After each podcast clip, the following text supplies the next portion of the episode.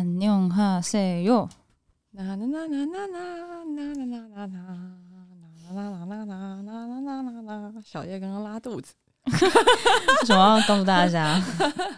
让大家关心你的身体。太久没有吃太重，身体排斥。一时之间突然间吃的太油腻了。对，嗯，一大早就吃意大利面，果然不是什么明智的选择。我觉得我们可以开直接录。好，喵，我是小叶，我是小球，我们是夜间部同学。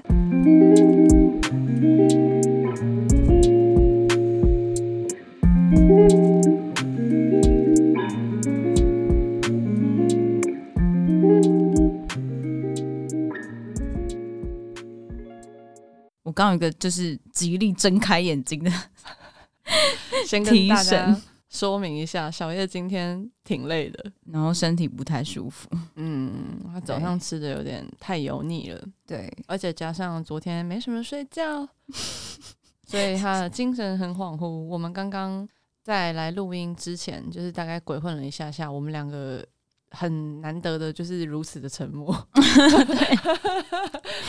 看着彼此不知道有什么话想说，就我可以感觉得到他那个精神状况很不佳。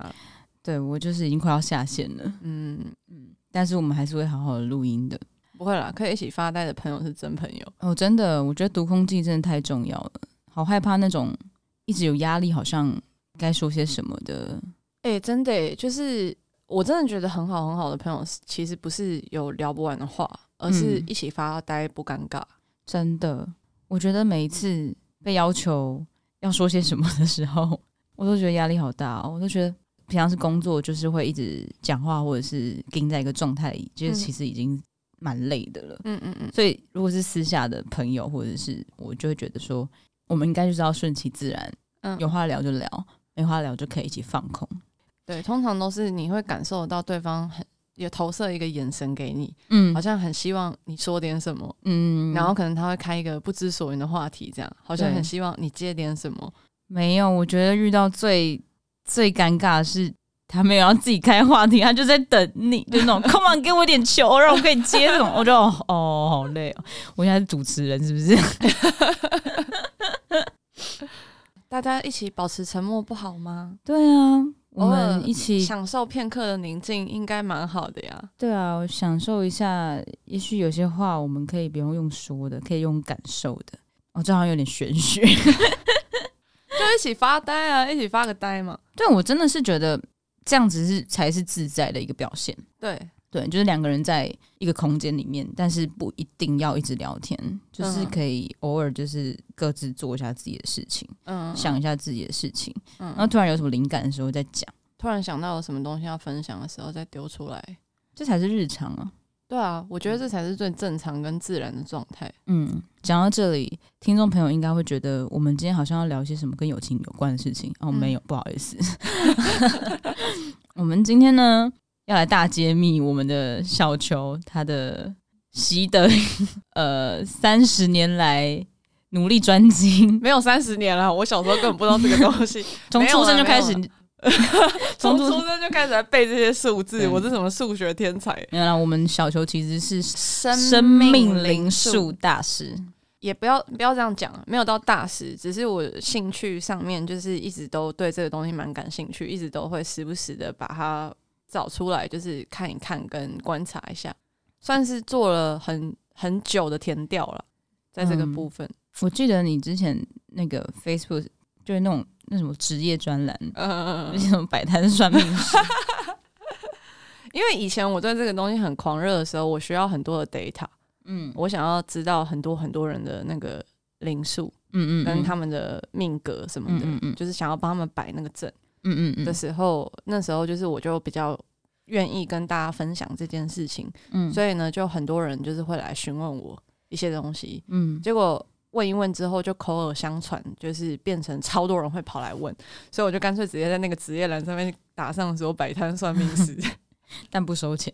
哦，对啊，因为我那时候只是想要累积数据，因为我只是单纯的对这个东西很感兴趣。嗯嗯，然后就有加减研究，然后做了，我想一下，从高中开始的一个小小的人类研究。嗯嗯嗯嗯。所以它生命灵数这个东西是可以看到现在、过去、未来。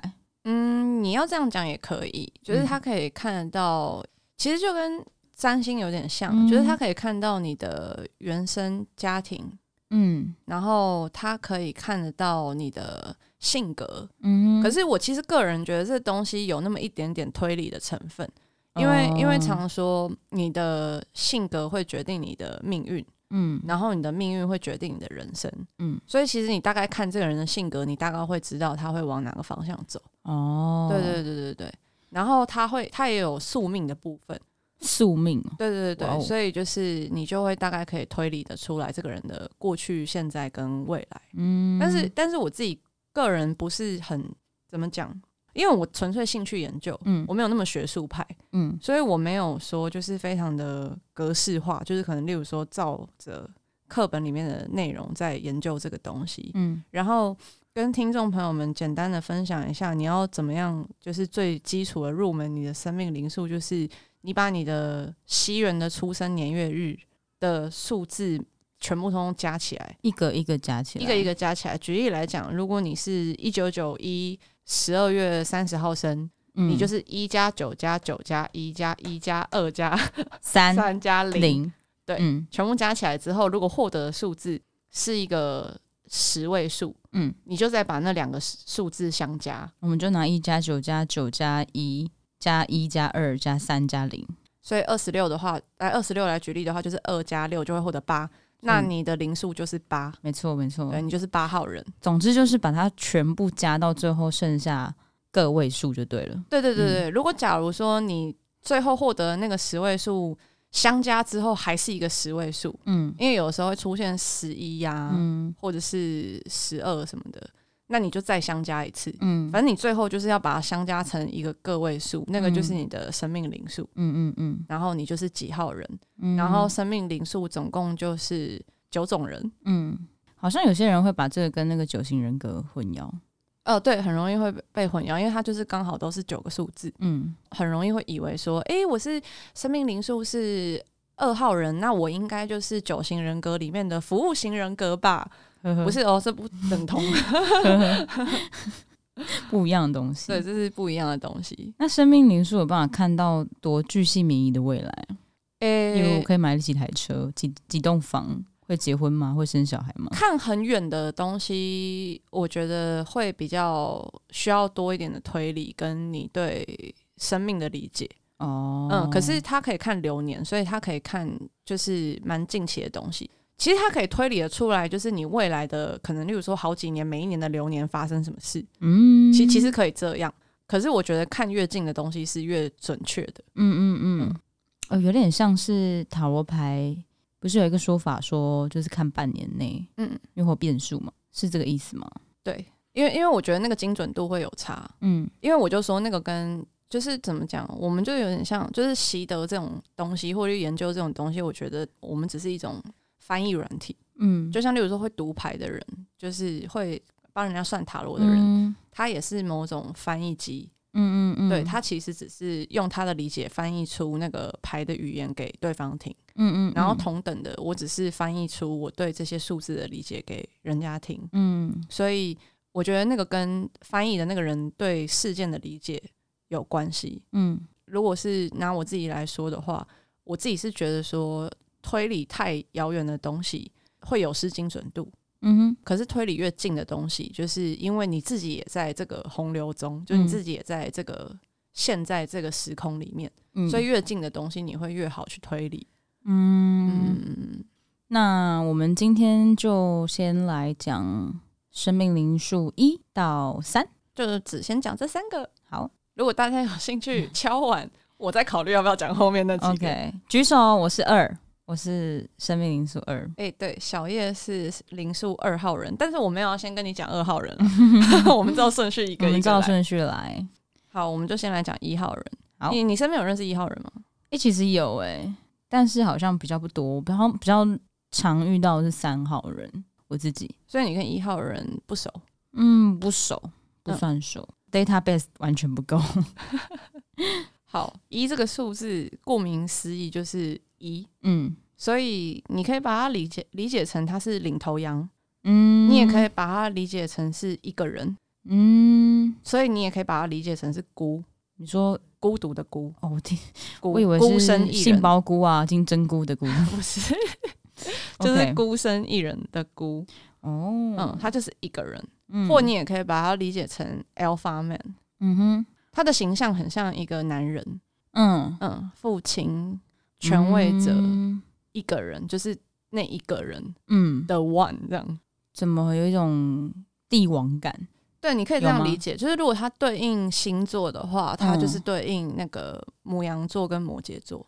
哦，所以生命灵数还可以去对应到星座，可以，可以，可以。嗯嗯嗯，对，它对应星座的话是对应牡羊跟摩羯，然后这两个都是开创星座嘛。嗯，然后就是一个是星座的头嘛，嗯，就是最一开始的那个星座，然后跟。大家都知道，很容易跟事业、成功人士、嗯、权位就是挂钩的摩羯，这样。嗯，对，这就是一号人的特质。嗯嗯嗯，一号就是有这些特质特性，嗯、所以我常常会跟一号人说，就是如果他生命灵数总结下来，最后我发现他是个一号人。嗯。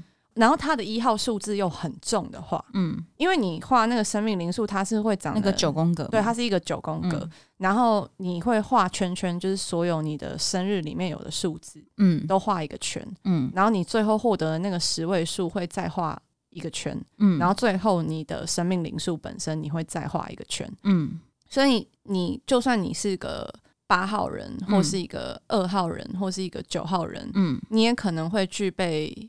其他几个数字的特质是，只是看多少的。对对对，嗯、这个部分你们自己去 Google。嗯，关于要怎么样去看自己的零数，你们自己去 Google。嗯，因为有的时候，像举例来讲，我是个五号人，嗯，但是我的二号特质跟三号特质都很重，嗯，所以我不是纯的五号人，嗯。然后同等的，就是你可能是一个二号人，但你也可能一号特质很重，嗯。更何况，如果假如那个人他真的是一个一号人的话。我其实常常会跟他们说：“你们就勇敢的走自己的路，嗯，勇敢的走自己的路，你们就会成功，嗯，嗯，因为你们注定会孤。哎呦，嗯，你是指孤老终生？没有没有没有，不要这样去理解。说真的啊，凭良心讲，谁不孤啊？嗯嗯，就是你不孤单吗？就算你超多朋友，或例如说可能嗯、呃、很多人爱你之类的，你你不会觉得孤单吗？不太会，你不太会觉得孤 单？不太会，你不会有孤单的时候。”好像以前小时候会，嗯，但现在总觉得蛮多时候就是突然有一个人的时间的时候，我会觉得挺好的。也是啊，你现在走另外一个路线，嗯，我是觉得大部分的人都常常会有孤单的时候，嗯，只是只是我觉得那个一号人的那个孤单有一点点不太一样的是，我我觉得很少有人可以理解一号人的坚持，嗯嗯。一号人的任性，嗯，一号人的独断，嗯，一号人的对成功的渴望，嗯，而且他们其实一号的特质越强，会显得他的气场越强。哦，对，会有一个强势感飘出来，嗯，可是不要误会他们，他们其实是胆大心细的人，嗯，对，他们很敢，嗯，但是他们其实心思很细腻，但是他们就是会有一个霸气，OK，嗯，很难形容的一种霸气，就是飘出来。嗯，然后所以就是，而且他是一嘛，嗯，所以他没有那么合群，嗯嗯，我觉得一号人就是会有这种孤独感，嗯嗯嗯，就是你们没有办法理解，就是我在追求成功的道路上有多么的孤独，什么感觉？有一点孤僻，诶，一点点。如果他没有其他的数字，就是去辅助他的话，如果他走不好，会不会有点愤青啊？会、欸，因为你知道那个图形上面啊，画起来，如果他的那个一啊。旁边没有任何的数字 support，就是例如说，可能呃一的旁边是二跟四还有五嘛，嗯，可以有机会去连线的数字，嗯，如果它这三个数字都没有，那就是一个孤立的一嘛，嗯哼，嗯，孤立的一个一在那边的话，嗯、它会更这样，哦，嗯、感觉没有很好相处，就会挺难相处的。某某种情况下，他们感觉没有很好相处，对，相对之下就会是一个比较真的比较孤僻的人，嗯。嗯好，那帮大家问一个，应该通常是大家会最想知道的事情。嗯，一号人如果要配对的话，跟几号人会最合？嗯，如果只论数字来讲的话，我觉得二号人蛮合适的。哦，嗯，我觉得二号、三号跟五号都挺合适的，嗯，就是这几个数字都蛮合适。可是他们都有，我自己觉得啦，我自己觉得比较理想的关系是一号跟二号配，嗯，怎么说？因为一号的形象是男人，然后相对的二号的形象是女人。哦、嗯，我觉得二号人可以真的温暖到一号人的心，嗯，让他们觉得没那么孤。破冰这样子，对，就是真的可以温暖到他们的心。可是至于二号人的感受如何，就是另外一回事了。呃，应该是不会太好。身为一个二号人，我的感觉是，对，就是通常人都不太会去选择真的对自己真正好的东西。嗯嗯嗯，对。然后三号人也还不错啦，但是三号人的话，一号人会累一点。嗯，因为可能一号人要去照顾三号人比较多。我觉得以人性来说，这样子的配对可能对三号来说会比较。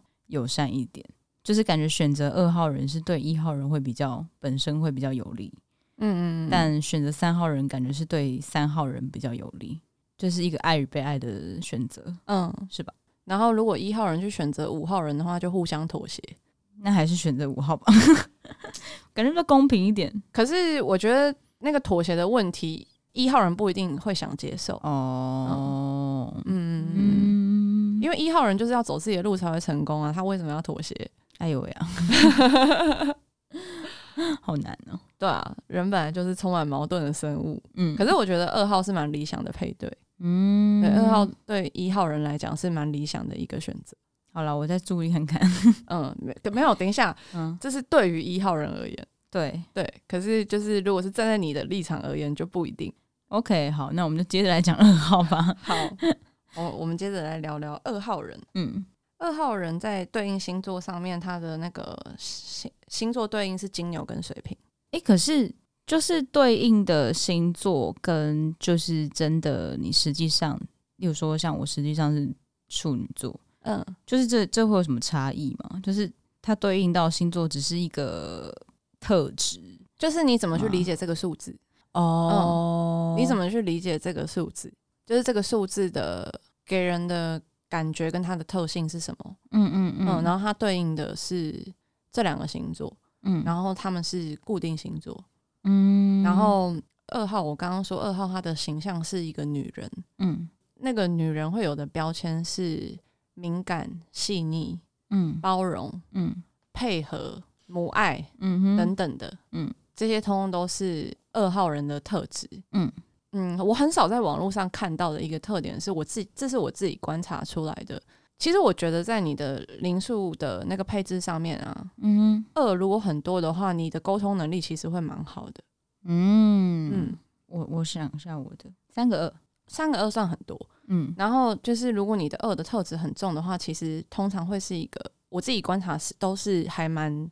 善于沟通的人，善于沟通跟能言善道不太一样。嗯，因为能言善道可能比较是三号人的特质。嗯，就是像演说家一样很会讲。嗯，二号人不是很会讲，可是二号人就是会让人家觉得讲起来听起来好舒服，比较协调。嗯，对，很会协调。然后就是因为二号人很很细腻，嗯，二号人很会感知，嗯，感知能力很强，所以二号人就是会让人家觉得说有一种。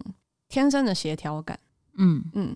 嗯，别人可能会投射一些幻想在二号人身上啊，就是觉得说二号人看起来就是是一个很感性的生物在那边啊，或例如说好像是一个感知能力很强的人这样子，嗯，然后会大家会可能有点想要跑来依赖你们，嗯，或者是跟你们讲心事，嗯嗯，跟你们树洞，嗯，跟你们讨点母爱这样，嗯。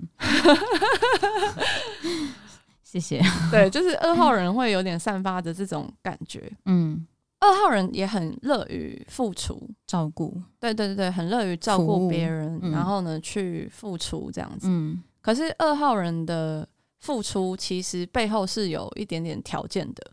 嗯，就是当然会希望被回馈。嗯，就是起码也要被感谢。嗯，就是二号人的付出不是无限的。嗯，因为二号人的。特质不是奉献，但有人的付出是无条件。如果以后有机会讲，我就会讲到六号人这个数字跟奉献有关。哦，OK，二号二号人的关键字并不是奉献。嗯，二号人的付出是有条件的。嗯，对。可是不是说很利益的说什么我给你多少，你要给我多少，嗯、而是说我给你，你要了解我是我给你。嗯，哦，就是很不喜欢被视为理所当然这样子。对对对对对。嗯你这样讲可能会觉得，大家可能会觉得说，谁会喜欢被视为理所当然啊？可是二号人其实付出起来也是非常的怎么讲，显得看起来服务精神很强烈的一群人，嗯，然后非常的细腻，非常的无微不至，是真的会很用心的去感受跟观察，就是对方的需求，嗯，而不是那种自以为的付出，嗯，不是那种我觉得对你好，嗯的那种，而是真的去思考跟感受。对方认为的好，嗯，去想要怎么样给予对方他想要的好，嗯。的那种付出方式，嗯，就非常的有服务精神的一群人，嗯嗯嗯，对，但是不可以把这件事情视为说，哦，是因为我们很合，嗯，因为我们超 match，我们很对痛，嗯，所以你知道要这样子对我好，不不不，不是这样，嗯，就是你要你也要用心去观察二号人其实真实的自己，就是他的认知里面价值观是长怎样的。嗯，因为二号人会为了要配合你、妥协你，嗯，所以呢，就是变成可能是你会觉得很舒服的样子，嗯，可是那不见得是真实的二号人，嗯嗯，然后大家要理解这件事，嗯，怎么样？有没有心有戚戚焉？有啊，一直都有啊。但就是我我自己个人是觉得啦，人家会因为那个付出照顾的特质靠过来，可是真的比较少人会去。去去站在二号人的立场想有没有想要？那对于二号人来说，就是像刚刚的配对问题，嗯，站在二号人的立场来说，比较好的配对，比较舒服的配对会是几号人？我个人觉得是八号人，八号，嗯，哦，蛮少遇到的，这是我个人觉得蛮理想的配对，因为你们两个都是很会付出的人。嗯，对的，二跟八都是很会付出的人，嗯，而且同样都要有条件，嗯，然后我自己觉得说跟八号人之间是蛮理想的配对，但通常都不太互相吸引，哦，嗯、比较是，嗯，可能适合稳定走的长久，但不是有吸引力那那种，嗯嗯，前期比较难有吸引力，但是其实真的很适合。适合细水长流，是对，适合好好在一起，甚至结婚。二跟八，嗯，那对二来说会有吸引力的呢？三呢？三是天生小孩啊，嗯、母性爆发，就会想要去照顾三号人啊，真的很常遇到三号人。嗯，对对，蛮蛮蛮有趣的，我就会很想要去照顾他。嗯。嗯，如果你是别的配置再强烈一点的二号人的话，其实一号人也有在吸引你。嗯嗯，就是如果你对嗯成功的追求再高一点，嗯，一号人其实也会吸引到你。嗯嗯嗯，甚至四号人也会吸引到你。哦，嗯，四号人我就真的真的真的非常少遇到了。对，嗯嗯，那我们就来讲一下会吸引到我的三号人吧。三号人的形象就是小朋友啊，嗯，他们的关键字就是，嗯，能言善道，嗯，然后呢，鬼灵精怪，嗯，然后就是很敏捷，然后思想很跳跃，脑袋好多投射的对象，演说家，嗯，然后他们，of course，他们的星座对应当然就是双子跟双鱼。怕爆，嗯，紧张吗？紧张，紧张，紧张，刺激，刺激，噔噔啊！然后同时，他们还有个关键字是极度的有创造能力跟艺术天分，嗯，对，就是很想象力很好，嗯，然后就是联想能力也非常好，嗯，就是他们通常都是，就是你刚认识一个三号人的时候，你会对他印象极好，人格魅力强，人格魅力强，因为他们通常都很会社交，嗯，而且他们就是。表现出来的样子就是会看起来非常吸引人，嗯，嗯，不是那种交际花，或例如说他们不不会很 low，嗯，他们通常的社交能力不是那种 low 的浮夸的很卖力的那种，嗯，而是说他只要秀出一点点，你就会觉得哇，这个人就是感觉很不错，嗯。嗯，哇，这个人讲话好有魅力哦，他很他的人格特质感觉好鲜明哦，嗯，或例如说他好幽默风趣哦，这个人的想法。好特别哦之类的，嗯，三号人很容易会给人家这种感觉，嗯哼，在还不熟的时候，就感觉这个礼物的包装纸打开会发现一些其他的东西。对。对，那打开之后会发现什么呢？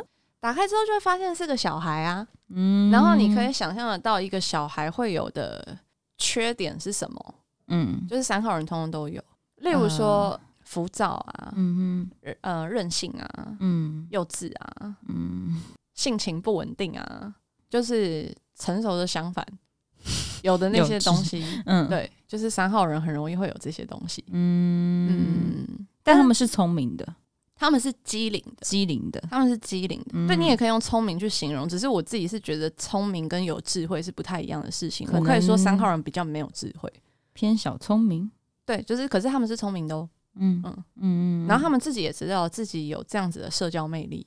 嗯，对，所以有的时候我会觉得三号人有点可惜的地方是，不要聪明反被聪明误。他们是不是蛮有自信的？会，哎、欸，可是还是要帮三号人讲的话，三号人很极端。嗯，三号人在某个程度上对自己自信是爆棚，嗯，但某个程度上是极度的自卑。自卑，嗯，嗯，我好像两者都有遇到过。对对对，就是、嗯、或他可能两者兼具。OK，对他自己本身一个人，但是可能两者都兼具。就是他有的时候，嗯、因为他自己是知道自己思想速度很快，嗯，很敏捷，然后他也知道说自己是有相当的人格魅力的，嗯，所以。他有的时候当然会对自己充满自信，嗯，觉得如果我来弄的话，就是就没有问题，嗯哼。可是因为他也知道自己的浮躁，嗯，所以他会对自己有的时候会极度没自信，嗯，觉得说我可能没有办法扛起，就是这个长远的计划，嗯，或这个庞大的事情，哦，啊，我自己觉得三号人的抗压性比较低，嗯，点头如捣蒜。如果它的配置里面没有一些抗压性比较高的数字。例如说，例如说一号啊，OK，例如说四号、七号，其实我觉得这些数字抗压性都蛮高的，都蛮高的。嗯，我觉得一四七的抗压性蛮高的。嗯嗯，八也不错啦，六也不错，一四六七八。嗯，我觉得这些数字的抗压性还不错。嗯嗯嗯嗯嗯，然后我觉得说。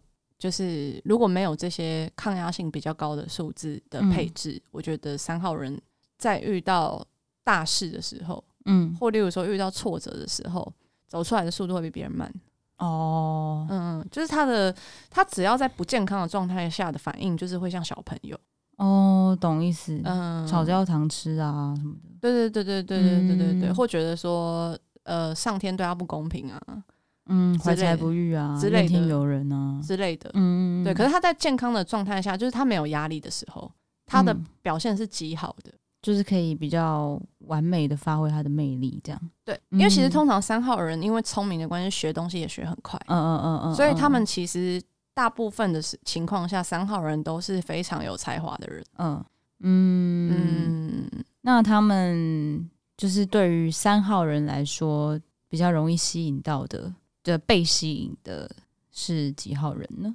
你说他会被什么数字吸引到吗？没错，嗯、呃，他容易他会欣赏跟喜欢的会是五号人、嗯、哦，嗯，他起初会觉得五号人跟他有点像，嗯，就这个都是属于表演型的数字，嗯嗯，比较会表演，然后比较容易会透露出就是口才好，嗯，然后机灵。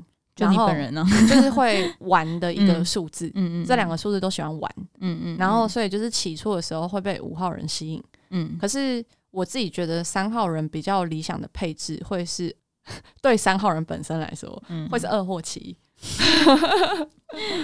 我刚刚已经知道你要讲二了，对对对，嗯嗯，那刚是说对对于三号来自己本身来说，嗯，比较好是二跟七嘛。那有没有那种像你刚刚讲二跟八，就是那种就是是稳定的，比较不是走吸引力路线，可是是很适合，很适合哦。嗯，我觉得如果七号人就是懂得欣赏那个三号人的话，我觉得这两个人其实很好。嗯，嗯，因为一个就是一个就是负责去表演，然后一个去搭建舞台。嗯。可是当然还要看别的细项、其他配置。可是就是只论数字特性来讲的话，我觉得这个组合是比较理想一点的。嗯，但是当然就是鱼跟熊掌不能兼得。嗯，没有这种事，可能只能择一了。对，或除非它的其他配置就是刚好对应到各式各样的东西。嗯，但是如果三号是就是小孩子特质的话，应该蛮任性，都想要吧？会啊，会啊，会相对比较不稳定一点。你是说花心吗？嗯，三号人是最花心的那一个。我要听的就是这个。我跟你说，三号人跟五号人绝对就是最花心的那两个。Oh my god！毋庸置疑。如果你的配置里面三或五太多，大家小心点。我我看一下我的一九，我两个哎，嗯，三对，嗯，小心哦，花心。没事没事，我二顶住。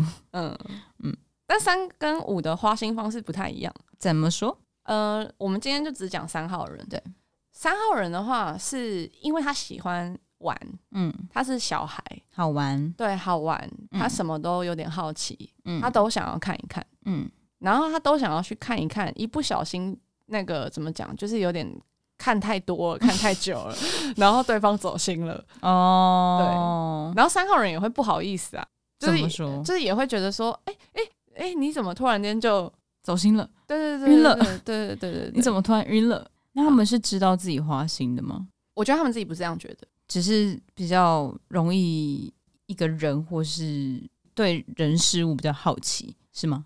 对，而且如果那个三号人就是他的觉知力如果蛮高的话，嗯，他也有可能会想要故意去测试一下自己的魅力，嗯嗯，因为他知道自己的优势在哪里，嗯，然后他就会觉得说，我去撩一撩，好玩，这样。这世界上怎么可能会有人不喜欢我呢？嗯，可能不是这样想，只是会觉得说。哎，不知道放这一招就是有没有用？对对对对对，他会有多晕这样哦，就是然后就哦，他真的好晕哦，为了好玩，哈哈哈，然后呢飞走，哇，好坏哦！就是三号人是小孩，就是真的跟小朋友一样，所以应该其实也不是，就就算有人被扎到，其实三号人应该也不是有意的，只是因为觉得好玩，不是心怀邪念的去。扎人家，让人家晕，这个好难回答哦。因为我认为说，大部分的人都不是心怀邪念的，想要去扎人家、害人家晕，应该很少有人这么做是带有对那个当事人这么大的恶意。嗯，除非有什么前世怨念，或除非他可能，例如说曾经有做过什么很对不起他的事情，不然我觉得大部分人做这件事都没有恶意吧？是没错啦，呃，都是有自己的理由，然后就是这样，然后就不小心扎到对方，觉得他超渣，然后他就觉得说啊，拍谁啊？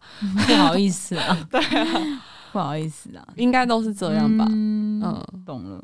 好，我们今天就讲了三个生命灵数，一二三。